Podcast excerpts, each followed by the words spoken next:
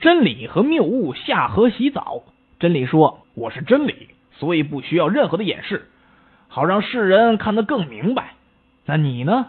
谬误，你把自己赤裸裸的呈现出来，难道不怕世人一眼就看穿你吗？那这谬误怎么回答呢？谬误说了：“哎呦哥呀，你就别犯傻了，咱俩的名字是爹给起的，跟那些散文没啥关系，还是好好洗澡吧。”嗨，人那俩傻小子在洗澡呢。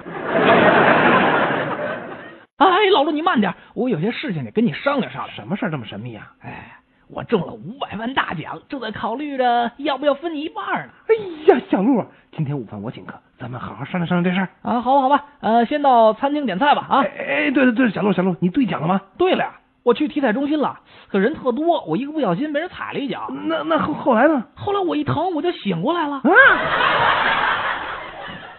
大西洋，你知道吗？嗯，呃，知道啊，我我当然知道了。嗯大西洋里面的水是我爸爸灌进去的。啊，这不吹牛呢吗？是啊，可我朋友家这小胖墩儿也不甘示弱，也跟人家吹上了。啊他怎么说的？嗯，那你知道死海吗？知道你呀。看，哎，这么点儿的孩子，他也知道死海。